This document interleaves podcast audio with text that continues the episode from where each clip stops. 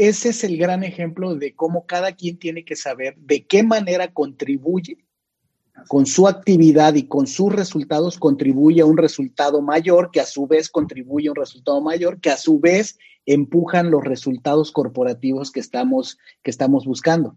Pero eso cuesta muchísimo trabajo.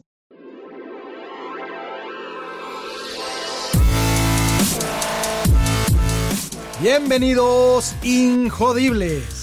Hola, soy Víctor Vargas, coach de vida y alto desempeño, conferencista y empresario y en cada episodio te presentaré personas o mensajes injodibles para inspirarte a revelar y expandir los límites de tu mente, tu corazón y tu espíritu. Gracias por acompañarme a conectar y a elevar la vibración. ¡Comenzamos! Muy buenas tardes, tengo el gusto de conversar este día con un líder extraordinario, un ser humano fuera de lo común, muy, muy especial a quien, a quien admiro y con quien he tenido la oportunidad de colaborar en el ámbito profesional y conocer en el ámbito personal. Él es Roberto Granados. Roberto Granados es eh, director de cadena de suministros de supply chain para Frisa Aerospace y él tiene una carrera de más de 20 años de experiencia en posiciones de ventas, de compras, de producción, manufactura, donde pues ha desarrollado un legado de eh, también producir a otros líderes. Me, consta eh, ver su capacidad de desarrollar a los jóvenes, de desarrollar las habilidades de otras personas. Y pues un enorme gusto y placer, Roberto, tenerte aquí platicando acerca de tu experiencia con OKRs y con otras cositas que aprendimos juntos mientras trabajamos en un proceso de coaching. ¿Cómo estás, Roberto? Bienvenido.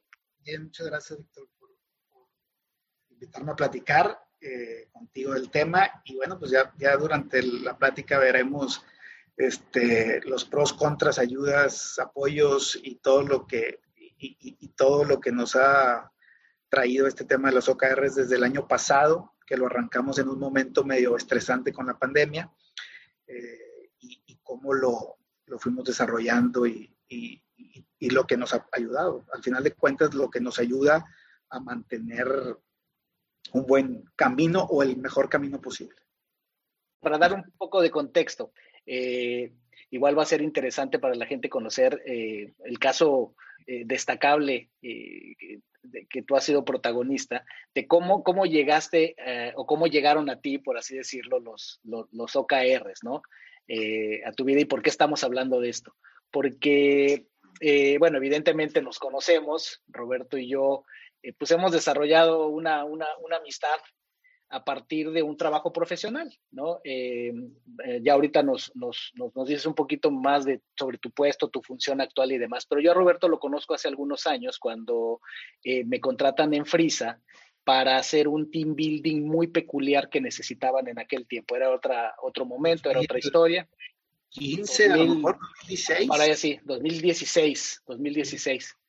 Eh, había una situación peculiar, había un equipo muy, muy sólido, muy importante para la compañía que estaba pasando por un momento de estrés muy grande y pues la idea era inyectarles energía, este, darles espacio para que ellos también se revitalizaran y ese era el chiste del team building. Ahí nos conocimos, Roberto estaba en ese momento liderando las ventas eh, y eh, ya pasó. Tiempo después entramos en contacto de alguna manera Roberto ya está eh, teniendo una responsabilidad mayor en la organización, la organización está en otro momento muy interesante eh, en, el mundo de alta tecnología que ellos se mueven para eh, artículos, productos, ya nos contará Roberto, muy especializados para turbinas de avión y demás. Y total que tenemos una colaboración, acordamos tener una colaboración donde le doy un entrenamiento a Roberto y a su equipo y con Roberto tenemos unas sesiones de coaching y eh, es donde detectamos eh, la oportunidad y el reto de manejar con mayor eficiencia el, tema de las metas, de los objetivos. Y entonces yo le cuento a Roberto en algún momento que existe una cosa que se llama OKRs, le platico brevemente, le interesa y le, le, mando más información como parte de nuestras pláticas de coaching y en alguno de los entrenamientos salió.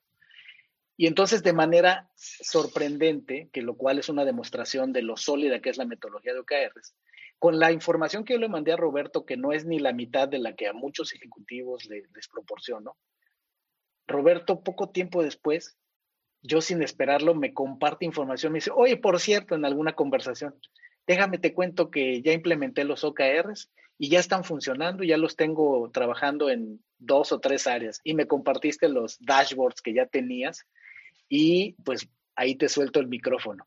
Fíjate que yo he encontrado o he visto dos, como que dos situaciones que, principales.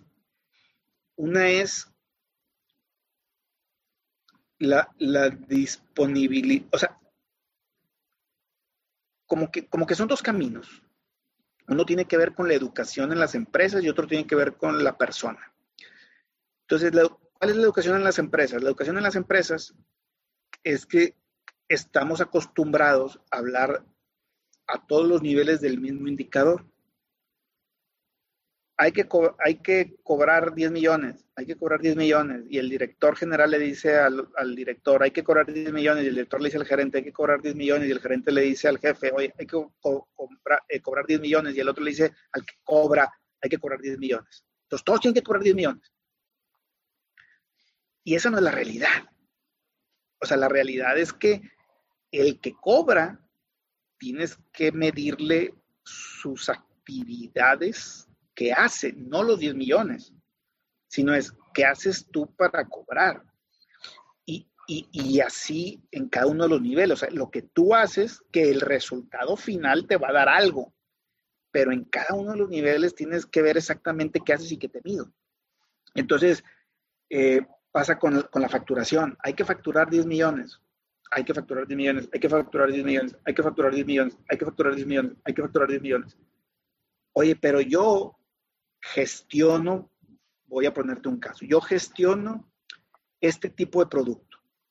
Y este tipo de producto nada más en este mes se van a facturar 2 millones. ¿Ok? Y yo me encargo de que se produzca esto. Ah, pues no te puedo colgar de los 10 millones, te tengo que colgar de lo que tú haces que esté en tus manos, que tú tienes que hacer que suceda o gestionar que suceda.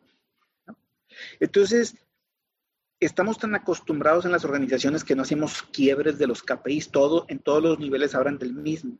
Entonces, la idiosincrasia es muy es difícil. Y la otra es la persona. A veces la persona se puede sentir atacada, a veces la persona se puede sentir, pero, tú qué haces? No, pues es que yo hago un chingo. Sí, no, no, no, no, no es que hagas mucho o hagas poco, o sea, ¿qué haces para lograrlo? A lo mejor yo puedo decir, yo tengo que tener cinco visitas de clientes al día. Ah, no, es que mi jefe tiene que vender un millón de pesos al mes, entonces yo también tengo que vender un millón de pesos al mes. No, güey, tú tienes que tener cinco visitas al día. Y eso es lo que yo te voy a medir, que tengas cinco visitas al día. Porque si tú tienes cinco visitas al día me dice que a lo mejor uno te va a comprar y el promedio de lo que te compres es esto, güey, entonces yo te voy a medir las cinco visitas al día, no el millón al mes. El millón al mes a lo mejor es para el jefe o para el gerente, ¿verdad? A ti te voy a medir cinco visitas al día. Oye, necesito tener un inventario de materia prima de un millón. Ah, entonces el todo el KPI es de un millón. No, yo que coloco las órdenes, te voy a medir la colocación o la actividad que realizas, no el inventario final, que ese es el resultado. Entonces, como no estamos acostumbrados a para las personas, es difícil hacer ese quiebre. Y las organizaciones no estamos acostumbrados y no educan a la gente a hacer esos quiebres. Entonces, cuando lo despliegas la, el one page y le dices, mira, este es el indicador del negocio o del departamento o de la división, este es el del siguiente nivel, este es el del siguiente nivel. Esto, si tú logras estos, en automático se van a dar estos, y en automático se van a dar estos. ¿Y qué ayudas ocupas? ¿O cómo lo vas a lograr? ¿Qué te apoyamos? Y, la gente tampoco sabemos pedir ayudas a veces. Oye, güey, yo sí te puedo cobrar 10 pesos al mes, pero el que esté atrasado, el cliente que esté atrasado un día, no le, no le embarco el producto que quiere. Esa es la ayuda. ¿Me, me ayudas a no embarcarle? Ah, no hay que embarcarle. Ah, entonces no lo puedo presionar, o entonces no te puedo lograr la meta, chinga. Ayúdame. Entonces, también a pedir ayudas a tu jefe, decir, oye, pues ayúdame con esto para lograr esto. Entonces, creo que al principio cuesta y luego ya que lo entiendes, pues es muy rápido, muy fácil y lo, muy digerible y lo ves y, ya sabes qué esperas de uno y qué te espera de ti y el otro. Y ya no hay con que no sabía. No, pues ya sabes. fíjate eso, esa descripción que dices habla mucho también, evidentemente, de tu habilidad eh, autodidacta, del feeling que tú tienes en los procesos, que además conoces tu negocio, que eso es importante, porque cuando el líder no, conozca, no conoce las tripas del negocio, por más que le lleves metodologías, pues va a ser difícil. Pero lo que describes es muy importante porque justamente, como dices, ese KPI que se cascadea, es la famosa palabra, el top-down, eso es justamente la vieja escuela, es justamente lo que ya vemos que, y menos en esta época, ya no funciona. Si no funcionaba hace unos años, bueno, hoy con la volatilidad que tenemos, menos. Y la magia de los OKRs es justamente que uno lo hace colaborativo y que por diseño el ideal, el ideal es que eh, vengan de abajo arriba y de arriba abajo. Se dice que es una proporción más o menos 60-40, ¿no? Que esa definición de esos indicadores, como dices tú, o de esos key results, eh, viene en gran medida definida y puede variar por empresa y demás, pero más o menos, o sea, hay quien dice que para no errarle, 50-50, que de todo lo, toda la planeación, todos los compromisos en cuanto a objetivos y resultados clave, debe haber una participación muy similar entre las personas que ejecutan, ¿no? Las personas de nivel intermedio y las personas de nivel directivo. Pero como bien dices tú, cuando uno revisa los OKRs, yo por ejemplo, cuando reviso OKRs de los clientes, justamente voy buscando eso, esa, ya, ya me la sé y mi equipo también ya se la sabe. ¿Cómo sabemos que son OKRs saludables? Cuando nosotros vemos que el número se repite en los diferentes niveles, ya sabemos que no se hizo un buen trabajo porque exactamente estás midiendo a personas que, cuya actividad es muy importante, pero es muy específica, muy operativa, como dices tú, es hacer la llamada, hacer la visita, mover el inventario, marcarlo. ¿Sabes, ¿sabes qué pasa también, Víctor? Perdón que te interrumpa. Que, que, que también como que no estamos educados a, a proponer o a decir qué se debe de medir. O sea, estoy acostumbrado a que mi jefe me diga, tienes que lograr esto, pero no estoy acostumbrado a yo decir que, que lo que yo hago, cómo lo tengo que hacer bien, qué tengo que hacer para lograr un buen número y cuál inclusive tendría que ser mi meta. Si alguien me pregunta a mí, yo digo, a ver, a ver, Roberto, o, yo espero que mi jefe me diga, aquí están tus cinco KPIs, o yo digo, mira, mi función es esta.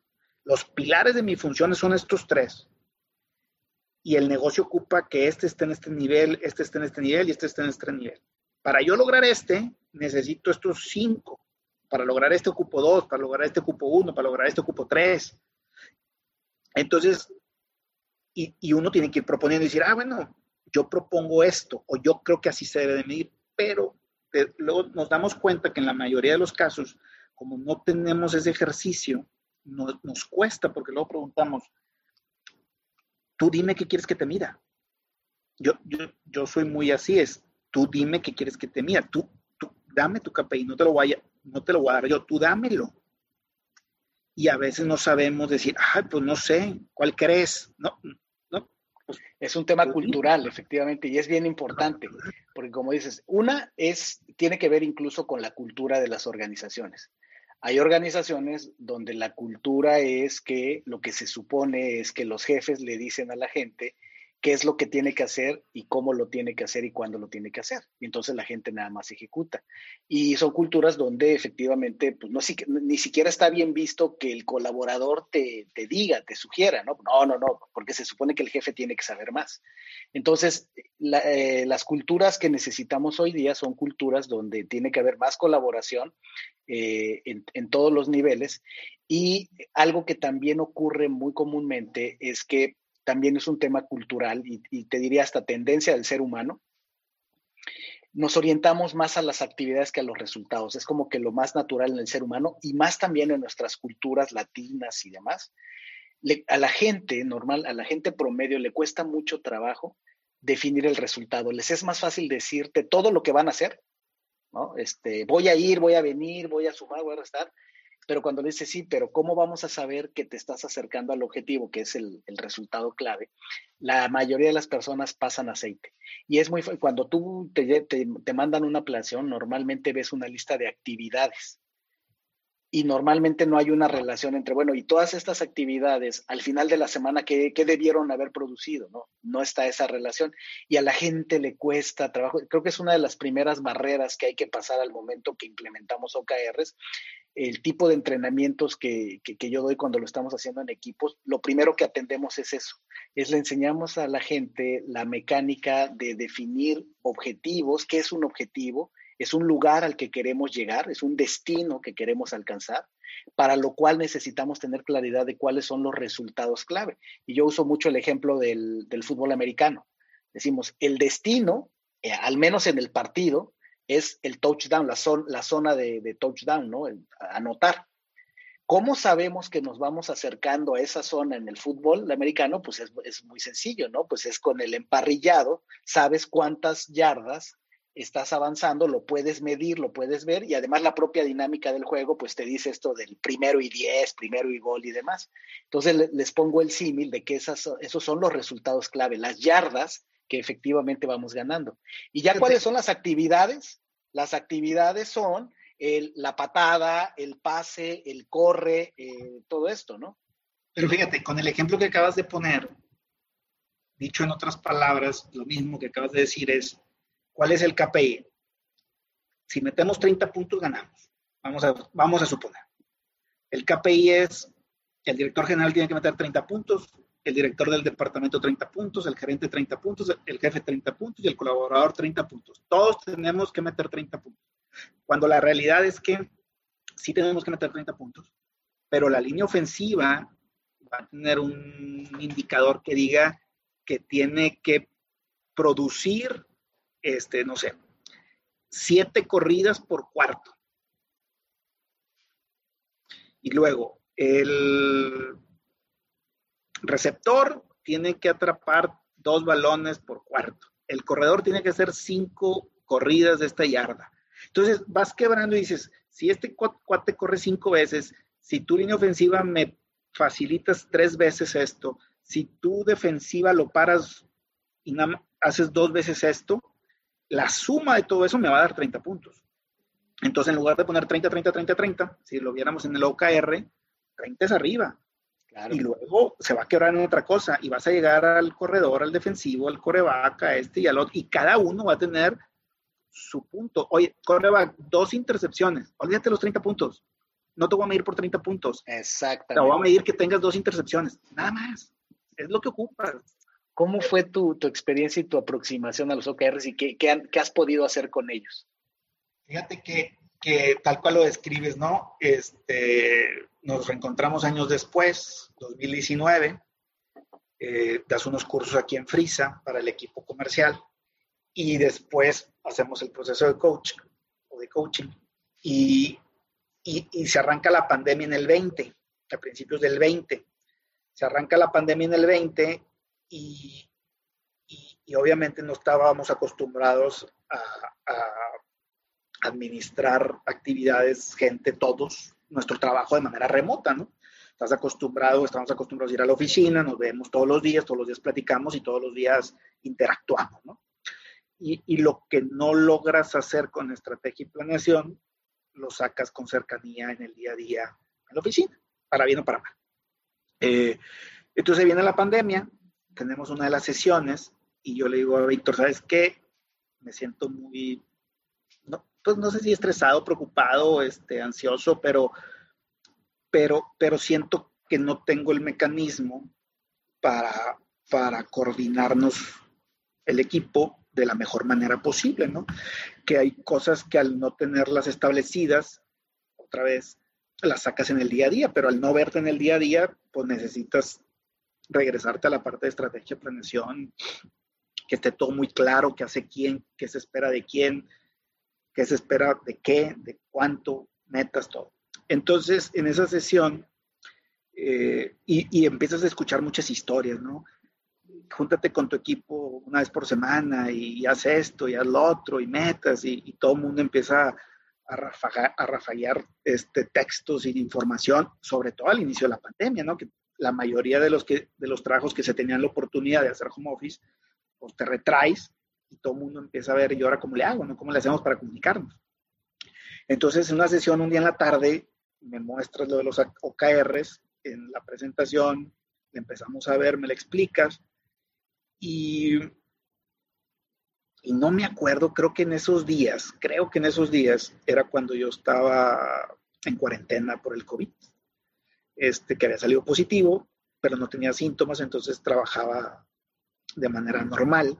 Entonces, pues tenía mucho tiempo después del trabajo, ¿no? Pues estaba en el cuarto, encerrado en la casa, este, este pues, ¿qué, ¿qué, hacía además de ver la tele, ¿no? Entonces, pues varias noches me pongo a hacer un formato donde empezamos a desplegar los indicadores y luego ya con el equipo a interactuar y decir, oigan, mira, me mostraron esto, cómo lo armamos, cómo desplegamos. Y a partir de ahí, a la fecha, este, pues ya los tengo implementados y es un seguimiento semanal con, con, con el equipo, eh, que cuesta al principio entenderlo, que cuesta, eh, echar a volar la imaginación de cómo hacemos los quiebres, eh, de los KPIs, qué le impacta qué, si hago qué, me ayuda a qué, este, qué pasa si no me funcionó tres meses el KPI, pues hago otro, y qué pasa si la meta no da, pues la cambio, cómo lo del seguimiento, cómo lo utilizo de monitoreo, pero sin que me absorba para administrarlo, porque tampoco se trata que te la pases haciendo un formato, se trata que, que sea una base para que te permite una guía, ¿no? Que sepa qué tengo que hacer, qué espera mi jefe de mí, este, o cuál es el o qué le están pidiendo a mi jefe y cómo yo le ayudo, o mi gente cómo me ayuda. Entonces, así fue como se implementó. Te mandé por WhatsApp, me acuerdo ahí las fotos, este, y, no me acuerdo, estamos hablando a lo mejor abril, mayo este, del año pasado. Sí, hace un año. Eh, y, y, de ahí para la fecha, pues es parte de mi, de mis herramientas de trabajo semanal, ¿no? Eh, y, y, y, aunque no es, no es que toda la semana tengas que leer todo el documento, pero es la guía que te ayuda para saber si estás enfocado o no estás enfocado, si se está logrando algo, si algo está complicado, si algo hay que desenredarlo. Este, y, y de alguna manera, yo, yo, yo me enfoco también mucho en los, este, el formato normal y, y agregamos una tablita que dice las actividades críticas de la semana.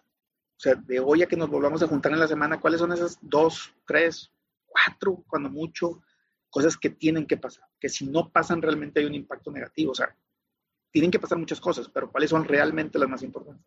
Y además de que parece chistoso, pero nos cuesta trabajo entenderlas, porque tenemos tantas cosas en la mente que hacer eh, la síntesis y seleccionarlas de mayor impacto no es sencillo, aunque pareciera.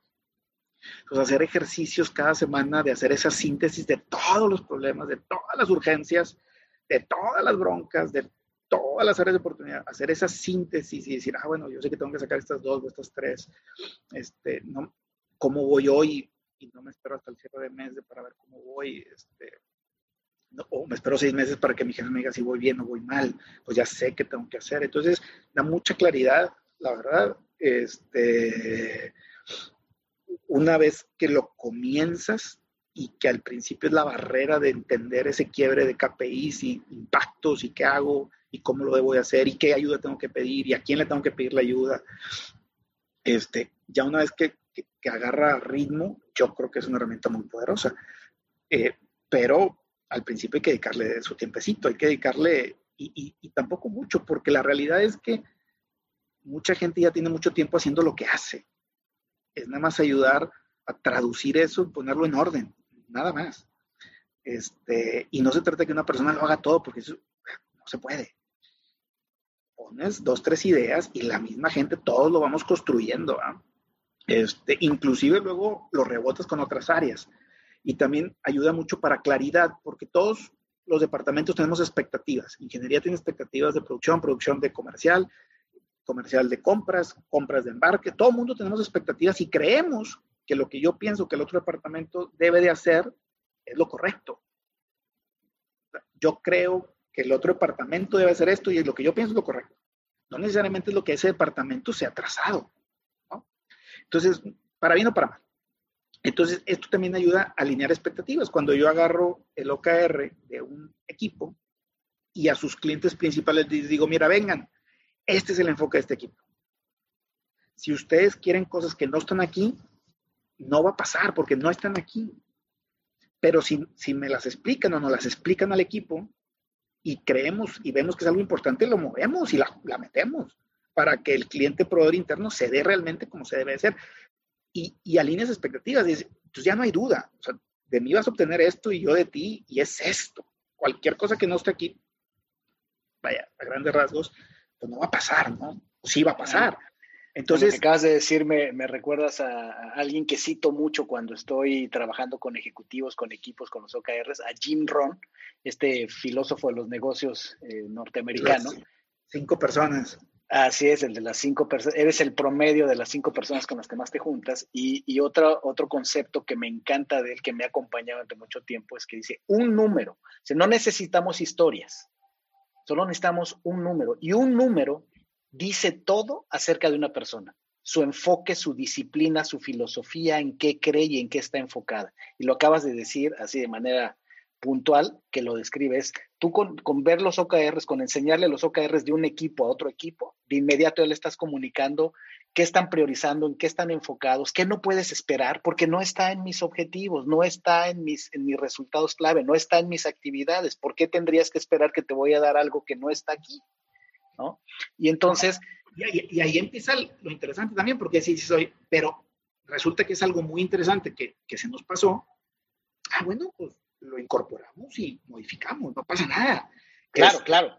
No, no se trata de ser rígidos y de, no, si no está aquí, no, no, claro, pero es, no supongamos, no supongas que te voy a dar algo que no está. Si te tomas el tiempo y ves en qué estamos enfocados, cuáles son nuestras prioridades, y si algo falta aquí, lo platicamos, lo negociamos, vemos qué hacemos, pero no asumamos, nada más hay que voltear a ver, hoy día con el lenguaje que tú y yo manejamos, nada más hay que voltear a ver los OKRs de los demás para saber hacia dónde vamos. Y, ahí es donde también normalmente, normalmente está esta, no sé si filosofía, pero hay mucha gente que se enfoca en las, en las preguntas poderosas, ¿no? Pero, pero es como todo lo que aprendes. ¿Cuál es la pregunta poderosa? O sea, no, puedo tomar un curso de preguntas poderosas. O sea, ¿cuáles son esa lista de preguntas poderosas? Pues la pregunta poderosa es todas las preguntas y ninguna puede no serlo, ¿no? Dependiendo del tema y dependiendo qué estás platicando. Entonces, ¿a qué voy con las preguntas poderosas? Es esas preguntas con tu equipo se convierten en preguntas poderosas, pero porque da claridad. O sea, es, pero tú qué estás haciendo, o yo qué estoy haciendo, pero a ver, ¿cómo se logra? Pero otra vez, a ver, a ver, otra vez, si tú colocas esta orden, ¿qué pasa? bueno, y si la colocas tarde, ¿qué pasa? Y si yo no te ayudo en esto, ¿qué pasa? Y, y, y, otra vez, así como, pero a ver, otra vez, y, esto le va a pegar a esto, realmente, tú, o sea, a ver, estamos diciendo que este KPI ayuda a este, ¿realmente ayuda? ¿O pensábamos que, que ayuda? Y, y entonces empiezas a preguntar y a preguntar y a preguntar y a preguntar hasta que vas cascadeando y dices, ah, no, realmente lo que me ayuda es esto y es esto y es esto. Entonces, ese, ese tipo de preguntas poderosas, poderosas o no, hasta creo que acercan al equipo para, para ver qué esperas de mí, qué espero de ti, tener la claridad, este, eh, estoy, bien, estoy mal, voy bien, voy mal, este, lo logré, no lo logré, lo logramos, no lo logramos. Este, entonces, eh, no, no, no, te tienes que sentar a una sesión a hacer preguntas poderosas, es pues vamos a platicar de lo que tú haces, de lo que yo hago y cómo lograr algo. Este, oye, quiero lograr una reducción de inventarios. Ah, perfecto. Oye, te encargo la reducción de inventarios. Ah, reducción de inventarios. Ah, bruto, reducción de inventarios. ¿Y, y, qué hago para reducir el inventario? Eso es lo que ocupamos. Tocas una, un, concepto bien, bien importante.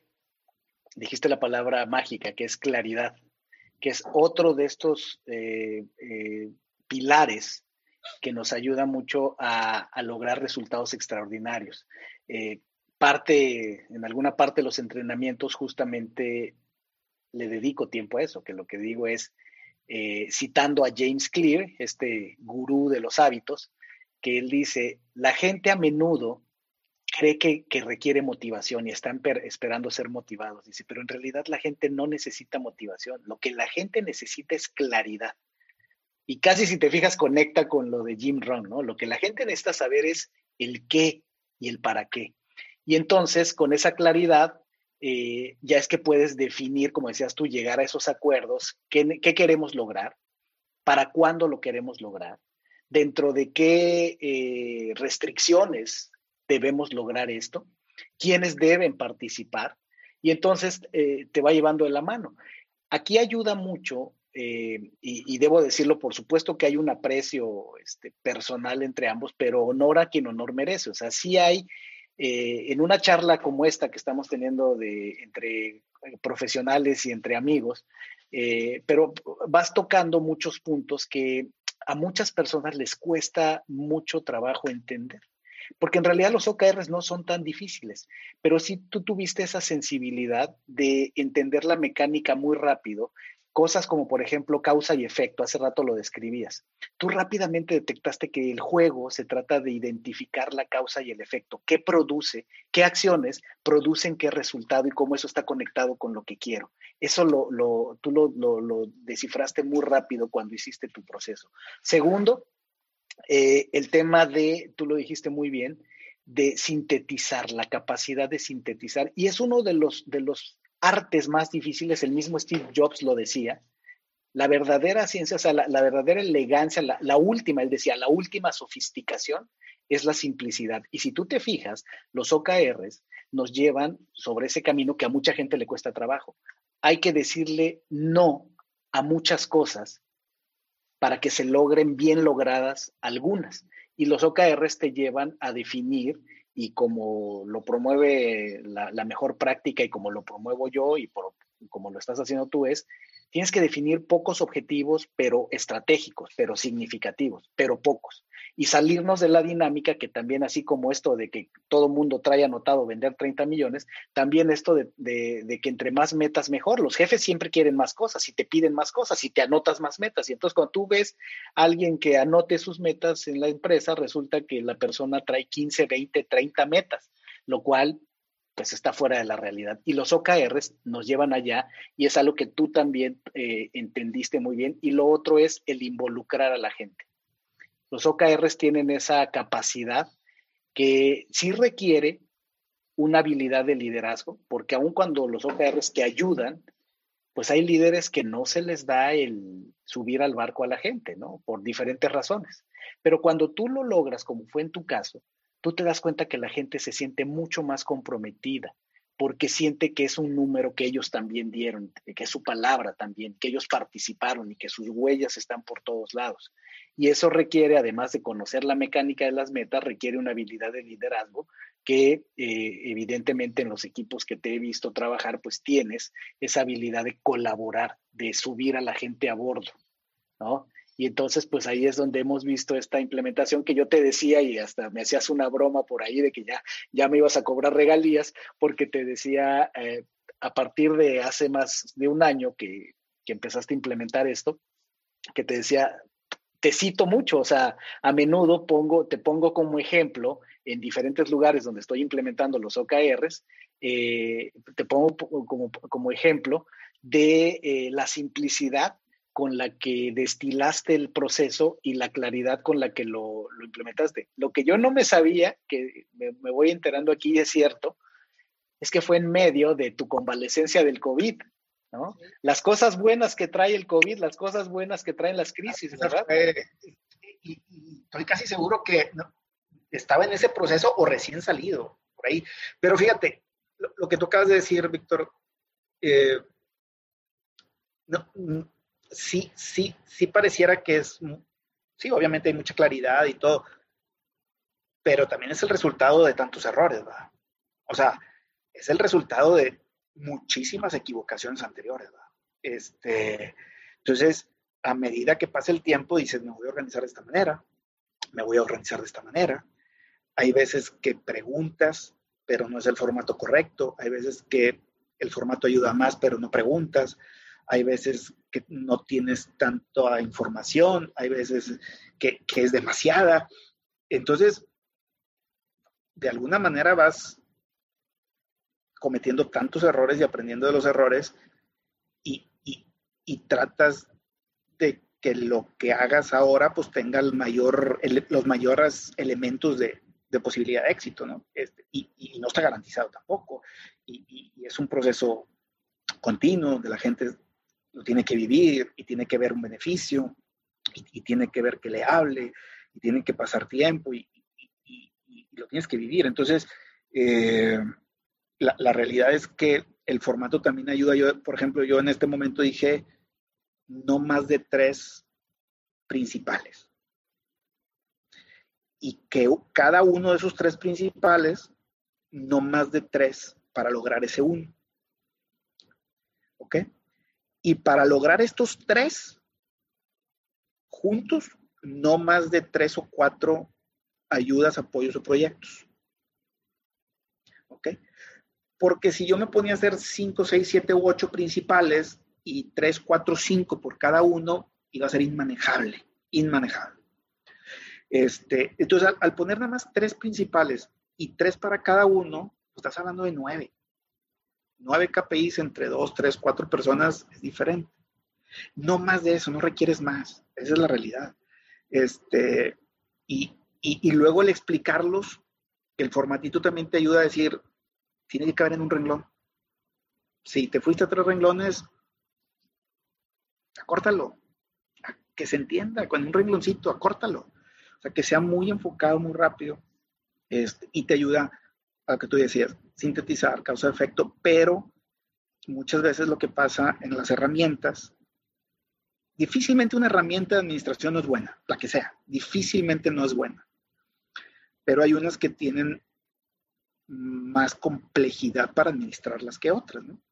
Este, si yo todos los días tengo que transcribir y tengo que hacer esto y tengo que hacer lo otro, pues eventualmente lo voy a dejar de hacer. Entonces, eh, si tengo que revisar 75 KPIs, es diferente revisar 9. Es normal. O sea, vaya, es simplicidad. Y luego te vas a dar cuenta que también hay que dejar ir. Porque dices, no, pero como esto no, si es bien importante, déjalo ir, no pasa nada.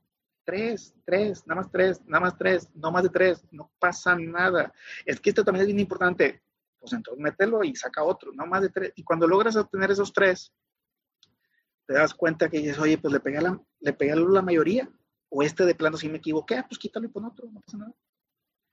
Y, y, y bueno, sin, sin, meternos mucho a eso, yo creo que sí tiene que ver también como parte de muchos errores pasados, de cómo te administras, de cómo una herramienta funciona o no funciona.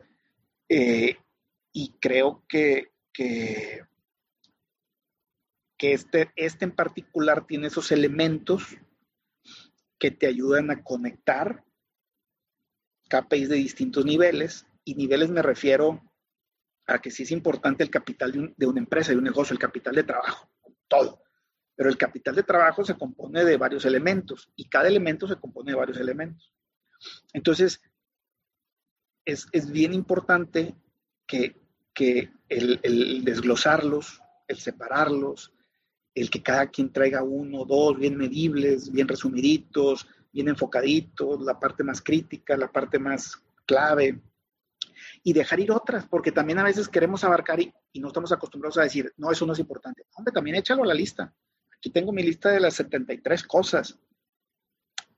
Las, no las vamos a hacer. Vamos a hacer 7 u 8. Pues, escoge mejor esas 7 u 8.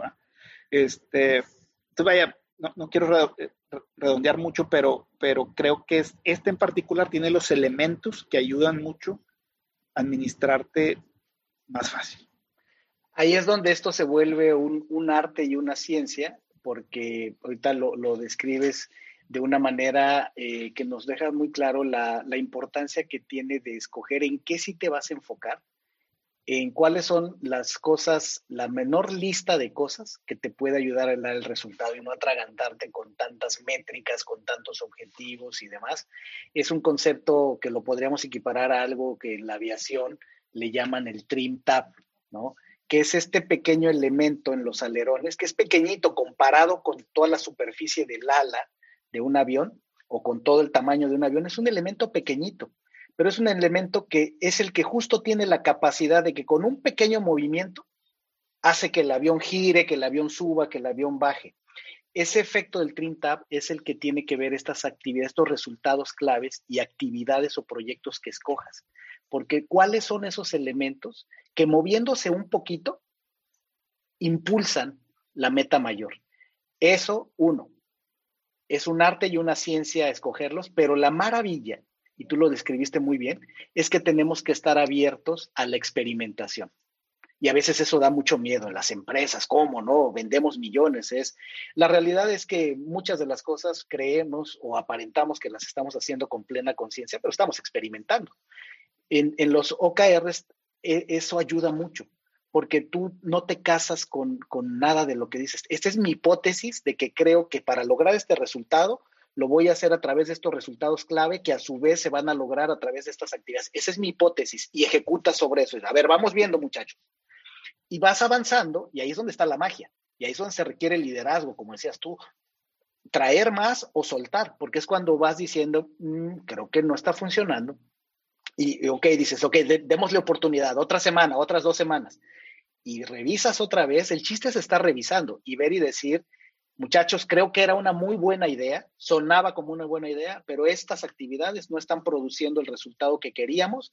Así es que, y es donde otra vez, otra, otra gran discusión que la gente dice, ¿cambio la meta o cambio el plan? ¿No? Yo mi sugerencia normalmente es decirles, la meta es lo último que cambias, porque lo más probable es que lo que no está bien calibrado es el plan. Siempre intenta primero cambiando el plan y haz cambios lo más rápido que puedas. Entonces, ajustas y como decías tú, ajustas, dejas ir, prueba y error, vas probando hasta que le encuentras la, relación causa-efecto positiva que dices, aquí sí, si damos un paso aquí, se notan que avanzamos 10 metros acá. Y es donde ya, ya le pegaste y los vas calibrando. De las cosas que yo he visto donde más cometemos errores a veces son las metas. Le dedicamos muchísimo tiempo a las metas. Oye, pero a ver, voy a hacer un, voy a sacar una historia de los últimos 12 meses y voy a sacar promedios y porcentajes. Entonces yo creo que la meta va a estar en 85.4, pero una vez tuvimos un pico de 89, pero fíjate, en tres meses va a entrar este pedido, entonces eso nos puede impactar en la meta y le das vueltas y vueltas y vueltas. Y lo último que yo pongo son las metas. Lo último. Le, le ponemos el KPI y simbolitos como si fueran metas, números.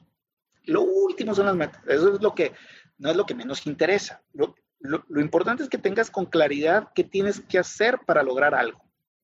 Ya una vez que lo sabes, la meta es sola. No, no hay que forzarla. Para arrancarlo, ponle 80, 70, 90, el número que se te ocurra. No pasa absolutamente nada. Es, oye, yo tengo que lograr esto en el 80%. Oye, está muy bajo. No pasa nada, ponle 80 se acaba el mes, ves la realidad y resulta que la realidad es 97. No pasa nada. Siguiente mes, 96. Ah, bueno, ya lo entendimos, ya lo vivimos dos meses, ya no es 80, ya es 95. Muévela. O al revés, oye, no es 95, es 80, bájala. No pasa absolutamente nada. O sea, no generar esta energía de sacar reportes y reportes y tablas y estadísticos y gráficas para llegar a una meta. No tiene sentido, no, no, no pasa nada porque la meta, vaya, el resultado real te va a ir marcando. ¿va? Y luego cuando veas algo que está raro, pues a lo mejor dices, oye, ¿sabes que aquí se me hace que deberían de ser todos uno uno? ¿Sabes que se me hace que esto hay que separarlo y mandarlo para acá? Entonces, tiene que ser, estamos acostumbrados a trabajar a la meta, estamos acostumbrados a, a lograr el objetivo. La meta principal, pues puede ser rentabilidad o flujo, hay empresas que dicen, yo mi meta principal es el flujo de efectivo. Oye, no, es mi rentabilidad y mis utilidades. Ah, bueno, pues hay dos grandes componentes, es este y este. Estos no se van a mover, este es el negocio para que viva el año. Lo demás lo vas ajustando para lograrlo, ¿no? Entonces, si le pones 70 o le pones 90, no pasa nada. A los dos meses ya te diste cuenta dónde tienes que estar. No pasa nada, no le inviertan tiempo, no tiene sentido meterle un montón de, energía a eso, solo se acomodan las mentes. Entonces, y, cada trimestre lo que sí procuramos o lo que estamos procurando es, cada trimestre hacer una limpia, decir, oye, esto la verdad es que no funciona absolutamente nada, quítalo. Y esto si funcionó, pues modifícalo. Este, no pasa nada tampoco, no pasa nada. Así es. Este, de hecho, hay, hay cada, cada empresa eh, hace ciertos ajustes acorde a su cultura, acorde al ciclo, como, como trabajan. Hay algunas que están con el ciclo americano, otras el ciclo mexicano de enero a diciembre, diferentes situaciones. Y hay cosas definitivamente que se pueden adaptar, ¿no? Pero lo que, los elementos que son claves es la periodicidad con la que revisas, ¿no? Este, al margen de en qué mes exactamente, qué día del, del mes lo haces y demás. Pero sin duda una revisión semanal y hay gente que lo considera muy extremo, ¿no? Muchas personas que no han escuchado los OKRs cuando se les va explicando lo que hay que hacer, se abruman porque dicen, todo eso de información, no, hombre, va a ser mucho tiempo este, moviendo datos y demás, que tú pues ya lo viviste y te das cuenta y lo dijiste muy al principio. Este, al contrario, una vez que lo estableces, te liberas, porque ya el sistema funciona por sí mismo. Es tener claridad de cuáles son los puntos de revisión. La mejor práctica, lo que yo en mi experiencia he visto que mejor funciona, es revisiones semanales, eh, tácticas, muy de, las actividades, de cómo vamos, eh, revisiones mensuales. Por ejemplo, ya los directores generales es muy común que están metidos en todas las juntas y lo primero que les digo es, a partir de que entremos con los OKRs, ustedes ya no participan en las reuniones mensuales. Tú, director general, ya no participas, perdón, en la semanal. No te vamos a quitar tu tiempo en una reunión táctica semanal. A ti te vamos a informar cómo vamos una vez al mes. Y ya te ahorraste tres reuniones al mes, al menos para este tema. Y luego la siguiente revisión, como dices tú, es la trimestral. Esa es sumamente importante porque ahí recalibras todo el plan anual. Ahí, como dices tú, ahí es donde hay que tomar decisiones. ¿Vamos bien o nos regresamos?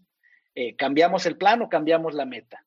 Eh, una serie de decisiones y bueno, en realidad el, pulso más importante en la mayoría de los casos de OKRs, pues es el trimestral que se compone de revisiones mensuales, que también se toman decisiones importantes ahí, pero el, día a día o, más bien la cadencia, y por eso se llama así, como si fuera una bicicleta, la cadencia la da la revisión semanal. Se pueden hacer variaciones, pero en términos generales es lo que, lo que he visto que más, que, más funciona. Y también tiene, tiene una razón de ser. Yo sé que digo, creo que eh, lo importante para mí era que nos compartieras, por un lado, eh, este caso que creo que le puede ser de mucha ayuda a muchas personas, por la, la, experiencia y conocimiento que has desarrollado en la práctica de esto, pero por el otro lado, por la simplicidad con la que tú lo, lo destilaste que creo que le vas a hacer muy fácil a muchas personas, porque esta no es la explicación común. La manera en la que tú lo explicas, Roberto, en la que tú lo has vivido, no es la forma tradicional del que agarra el libro, del que contrata al consultor, del que compra el software, ¿no? La tuya es una forma natural, orgánica, muy sencilla que tomaste a entender que creo que a la gente le agrega valor. Y decía yo, bueno, pues podríamos platicar muchísimas más este, ventajas de los OKRs, pero quería destacar una de lo que estábamos diciendo ahorita. Eh, algo que también tienen los OKRs y que ya es más de investigación más reciente, los OKRs en realidad, este, como te platiqué en su momento, pues es algo que viene desde los 70 que se inventó en Intel, ¿no? Y que fue distribuyéndose de a poquito hasta que se descubrió que era el secreto mejor guardado de Google. Hoy día con la investigación que tenemos en muchos campos de la ciencia, por ejemplo la, la neurociencia, se sabe que porque también los OKRs son tan exitosos, porque emulan eh, o, se, o, se, combinan muy bien con la forma que tiene nuestro cerebro de trabajar, de cómo se genera dopamina, cómo generamos interés y cómo nos motivamos. Porque precisamente el que tú pongas un objetivo, unos resultados clave y vayas generando las actividades que van dando el resultado clave que te acerca al objetivo, eso genera dopamina.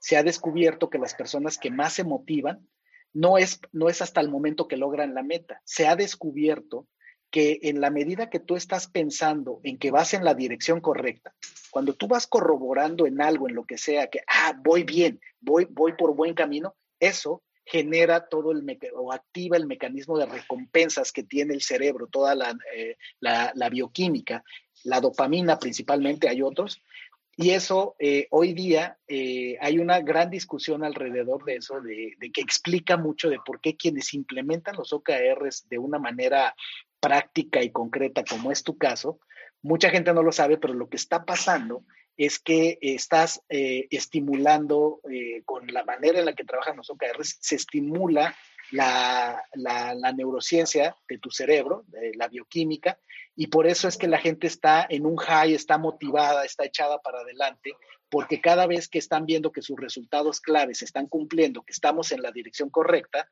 viene un shot de motivación individual y en equipo. No sé si tú lo alcanzas, o sea, ¿te hace sentido lo que te estoy diciendo? Fíjate que, que, que, son dos temas para, para, para como para terminar de resumir, ¿no? Lo que tú acabas de decir es, es, es cierto porque estamos acostumbrados a que hacemos muchas cosas todos los días, todos los días, todos los días, todos los días hacemos muchas cosas y esperamos un resultado único que nos mide a todos cada mes o cada trimestre. Y si ese resultado único es positivo, estamos contentos ese día. Pero te tardas de 30 días para estar contento ese día.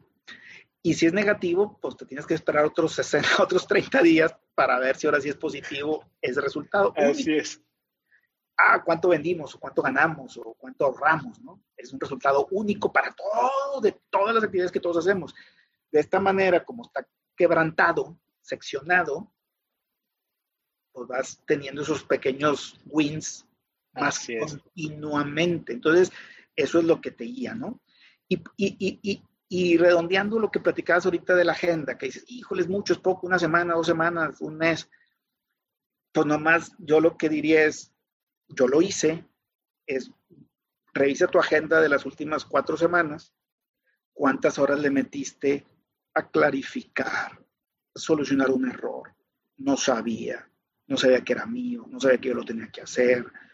Aquel me está diciendo que aquel no me está dando mi servicio y el otro espera no sé qué.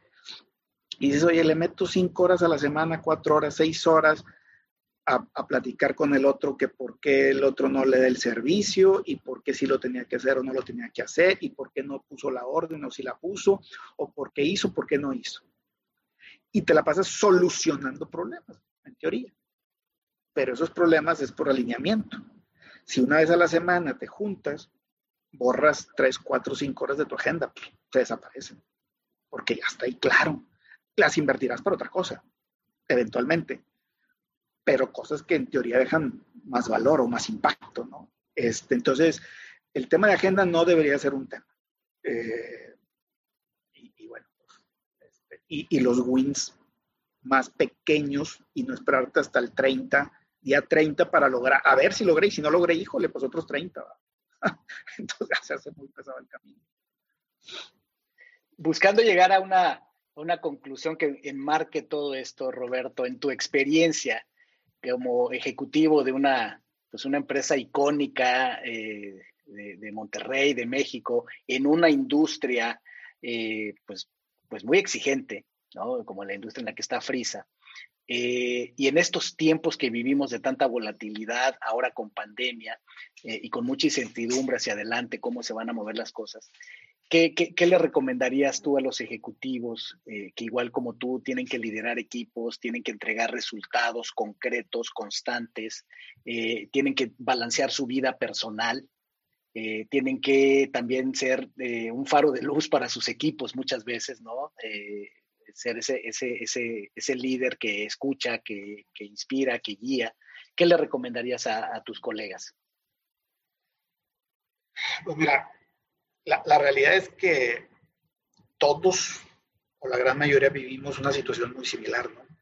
Tienes agendas llenas, este, eh, problemas todos los días, este, que hay que resolver, que es parte de lo que hacemos.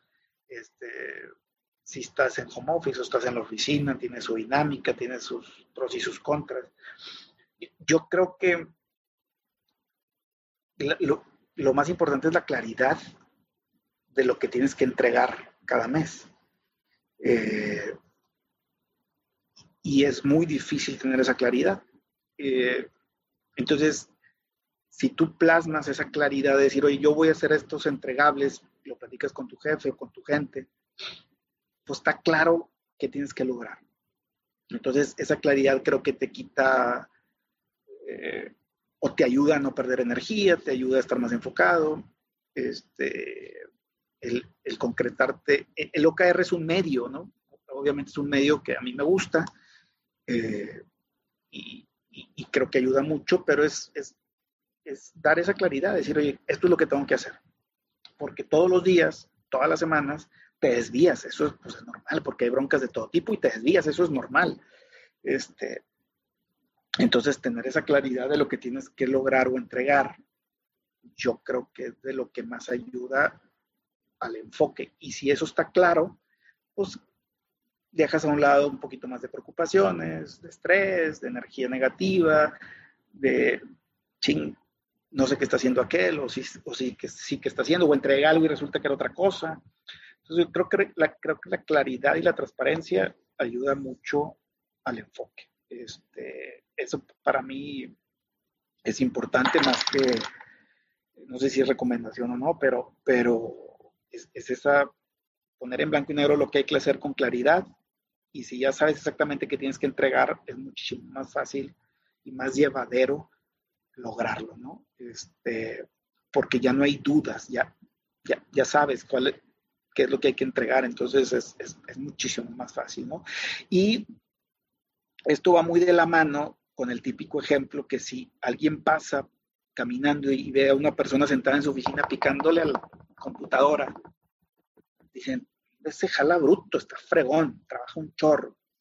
Y si ven a alguien que está leyendo un libro, pues es como que, eh, ponte a jalar, ¿no? O sea, pues ni una ni la otra, ¿verdad? O sea, este, no quiere decir que estás trabajando mucho o poco, es si sabes que tienes que hacer, las apariencias engañan. Si tienes claridad, si sabes lo que tienes que hacer, y, como estamos acostumbrados a, no detenernos, sino todo el día es la dinámica, la, la, rapidez, todo el día, todo rápido, rápido, rápido, rápido, rápido, rápido. Pues pausa, a ver, cada semana eso ayuda. Cada semana te sientas y dices, ah, ya, ya me acordé, esto es lo que, en esto estoy enfocado. Se me pelan dos, tres días porque hay muchas broncas, entonces me peló ya me vuelvo a sentar y digo, esto es lo más importante. Entonces es, te vas, te regresas cada semana, te regresas cada semana. Y creo que para mí cada semana ayuda mucho porque yo creo que a todos nos pasa que te vas por otros lados y te vas por otros lados y te vas por otros lados y te vas y te regresas, y te regresas, y te regresas, y te regresas. Este, entonces, pues qué privilegio. Digo, mucho lo que trabajamos tú y yo fue la claridad, entonces yo creo que es eso la claridad. Y tengo qué, generosidad, eh, de verdad que, aprecio mucho eh, que nos me hayas dedicado un poco de tu tiempo a compartir esto con el ánimo de que eh, si alguien por ahí escucha, ve este material, eh, y puede inspirarse, puede encontrar alguna solución, pues ya cumplimos el objetivo de haber tenido esta charla, de hacerla pública. Eh, además, pues alguien que, respeto, admiro, un, líder muy balanceado, que tuve la oportunidad de estar a tu servicio como coach, por lo tanto, pues sé de lo que hablo. O sea, sé eh, mis palabras tienen sustento cuando digo que estoy ante un ser humano, ante un líder balanceado, una persona de comunidad, de familia, eh, comprometido y un líder muy, muy eficaz, muy eficaz la manera de trabajar tu, sistema de gestión del tiempo que tú tienes de siempre, este, mis respetos. Entonces, pues muchísimas gracias eh, por, por eh, aceptar, compartir tu experiencia con los OKRs, que como vemos es, sí, la herramienta ayuda a los OKRs, pero como yo siempre digo, la combinación de un líder eficaz son sus modelos de la realidad, cómo percibe la realidad que ahí está tu sabiduría de lo que te has llevado tus cicatrices como ejecutivo, como ser humano, y los sistemas que utiliza. Entonces, los OKRs son una herramienta que puestas en manos de líderes como tú, pues hacen, hacen este tipo de, de maravillas. Por si acaso alguien quisiera contactarte, Roberto, ¿dónde te pueden contactar? Puede ser por LinkedIn o por correo electrónico, este, roberto.granados.frisa.com o por LinkedIn. Este, y no, para mí, la verdad es que pues, platicar de esto significa para mí darme cuenta que a través de muchos errores, pues se puede lograr una herramienta que te ayude, ¿no? Porque al final es ayuda, es necesitamos ayuda, todos necesitamos ayuda y, es, es, es tener una ayuda que te ayude enfocarte, ¿no? Que, no es fácil, no es sencillo. Entonces, este, pues es eso, es tener una ayuda y, se ajusta, se adapta, se mejora, se quita, se pone, se cambia, lo que tú quieras, ¿no? Pero es una ayuda, al final es una ayuda, todos ocupamos una ayuda, porque eh, la actividad y la dinámica en todos lados, en todos lados, en cualquier tipo de negocio, es muy alta y, ocupamos ayuda para estar enfocados. Y, tener la claridad de, qué hacer, ¿no? Entonces, no, yo encantado de platicar contigo una vez más y, aquí andamos. Muchísimas gracias, Roberto. Gracias por haberme acompañado en un episodio más para moldear y forjar tu mentalidad injodible. Tenemos una cita con tu grandeza en el próximo episodio. Hasta entonces.